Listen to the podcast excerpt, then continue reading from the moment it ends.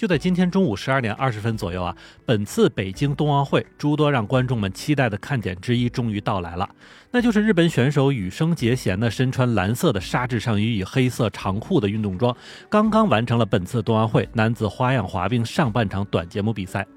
在比赛之中啊。羽生结弦在引子与回旋随想曲的这个背景音乐中进行了规定动作的表演，但是非常可惜的是，羽生结弦在开场的时候出现了失误，没有完成预定动作萨霍夫四周跳，也导致了该动作被裁判判为无效动作，判了零分。不过随后羽生及时做出了一些调整，在第二个四周外点四周接三连跳之中呢，以高质量动作拿下了得分，并且他标志性的复杂衔接进出三周半的动作呢，也是干净利落的完成。那么最后呢，羽生结弦获得的技术分四十八点零七分。节目内容分四十七点零八分，总分九十五点一五分。那么在赛后接受采访的时候，谈到第一跳的失误原因时候啊，羽生结弦说：“当我跳起的时候，冰刀卡在了一个洞里边，可能是之前其他选手在做动作的时候造成了冰面这种情况，但结果就是我确实踩到了那个洞，并且第一跳真的就是没有跳起来。而在之前啊，羽生结弦是否能够成为世界上首个完成阿克塞尔四周半跳的选手呢？其实才是本次冬奥会上最大的一个看点。”欢迎你收听，下站是东京，八尾还在站台等着你哦。感谢大家回来，我还是在站台等你的八尾。实际上啊，在奥运会中，花样滑冰比赛呢是由上半场的短节目和下半场的自由滑组成。短节目比赛呢是由规定的三种不同跳跃和三种不同旋转以及两种不同的步伐，共八个动作连接组成。而自由滑则是由这个跳跃、旋转、步伐等各种姿势组成。那么运动员呢可以自选音乐，然后根据规则编排出一套均衡的内容节目。所以我们可以肯定的是，羽生结弦将会把此次花样滑冰比赛的重头戏，也就是阿克塞尔四周半跳，放在下半场的自由滑比赛之中来去做。那么这个阿克塞尔四周半跳究竟是一个什么样的动作，让这么多的这个花样滑冰选手以及作为观众的爱好者们如此趋之若鹜呢？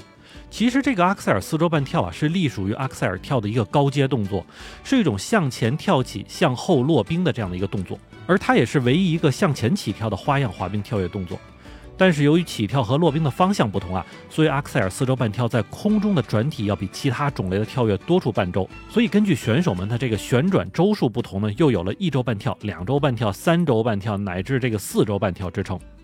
而对于那些能够有着夺金能力的种子选手们来说啊，连续的三周半跳几乎成为了必选动作，并且呢，就算是他们也都很难保证在实际比赛中是不失误的。那么再回到我们今天节目主角羽生结弦身上哈，那么其实看上去经验老道的羽生选手呢，其实他是出生在一九九四年十二月七日的日本宫城县仙台市，其实差一点他就是九五后了哈。那么羽生结弦的名字呢，也是他父亲给起的，意思是希望射手座的羽生啊，能够像弓弦一样张弛有度。不过，因为他的名字里边这个结弦的日文发音叫 Uzuru，和日文里边这个吃的柚子的发音是非常像哈，所以不少中国的粉丝都直接喊他叫柚子。那么羽生结弦自己的个人冠军呢，是出现在二零一四年二月的时候，当时年仅十九岁的羽生结弦呢，就夺得了索契冬奥会的这个金牌，成为亚洲首位冬奥会男子单人滑的冠军。随后呢，在当年的三月份的时候，他又夺得了世界花样滑冰比赛的冠军，实现了这个奥运会世锦赛大奖赛总决赛的这个大满贯。之后，羽生结弦呢，几乎就是一路。开挂走过来啊，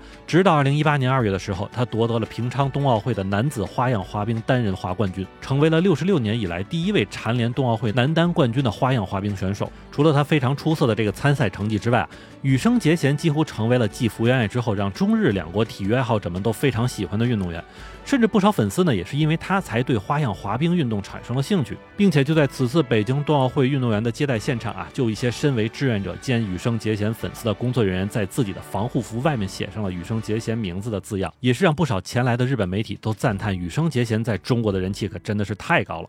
那么，另外在日本这边就更不用说了哈。除了羽生结弦自己的推特之外，在不少羽生应援团的这个推特之中，每每只要出现他在冬奥会现场的照片的时候，下面都会有着一连串加油助威的帖子。甚至就在去年年底的时候，羽生结弦的粉丝们在推特上拜托中国大使馆，能够让中国的花滑比赛观众们在冬奥会的时候可以照顾一下羽生啊。而随后呢，当时的外交部新闻司司长华春莹姐姐就回应了中国驻日大使馆收到的这项托付，并且自己写了一个推特说啊，羽生结弦的粉粉丝们。我看到了日本网友的发声，现场加油的事情就拜托给中国观众吧，这件事情就交给我们。那么也感谢大家对中国新冠防疫措施的一个理解。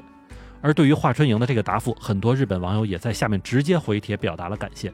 而似乎能够做到这点的运动员还真的就是不多啊。而说到羽生结弦自己的个人成绩啊，真的是明明可以靠颜值取胜，却偏偏要拼命努力。虽然这样的说法有些夸张啊，但确实也能体现出羽生结弦为什么能够如此受到欢迎的原因。因为真的不仅仅是颜值非常能打，而且羽生结弦自己呢，还真的就是屏蔽了外面的一切，在专心自己的花样滑冰事业。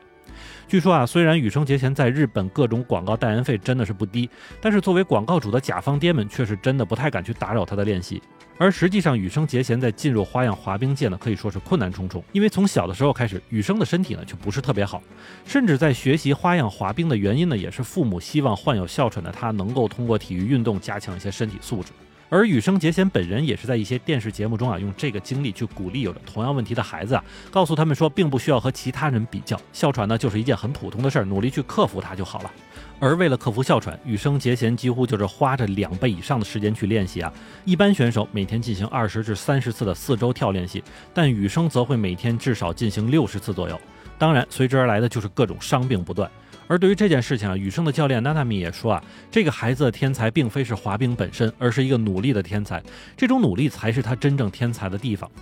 还记得在曾经二零一四年的中国滑冰大奖赛上，羽生结弦呢在自由滑之前的热身之中啊，和中国选手严寒撞在了一起。但是非常令人感动的是啊，两名运动员都选择了头缠绷带继续进行比赛，并且因为在赛前由于之前的碰撞呢是羽生结弦倒着滑的时候撞上了严寒，所以他自己还先去找到了严寒询问他的伤势，并且道歉。而当时羽生自己的情况则是啊，他的下颚和头部还有腹部、腿部都受了伤。虽然在他完成比赛之后，有很多的媒体批评他说啊，只想着出风头，没有考虑到自己作为运动员的立场。但是对于很多熟悉羽生的他的朋友而言呢，在这种状态下出场的才是真正的羽生结弦。那么说到这里哈。我想有些羽生结弦的粉丝的朋友肯定了解的比我更加详细啊，但一些还不太熟悉这位花样滑冰选手的朋友还会奇怪的问：为什么我们今天花了这么大的篇幅去讲整个冬奥会中这样一个运动员的事情？而我自己认为，羽生结弦颇受中日两国甚至还有很多海外其他国家的花样滑冰爱好者的喜欢的原因呢，并非是他有如何精湛的技术，当然也更不是他有着怎样高的颜值，相反是在如今有着各种纷繁影响以及浮躁的世界之中啊，还真的有人会去傻傻的专心于自己热爱的。事业，而这份执着才是真正让人感动的吧。那么好，感谢您收听，下站时东京，我是在站台等你的八尾。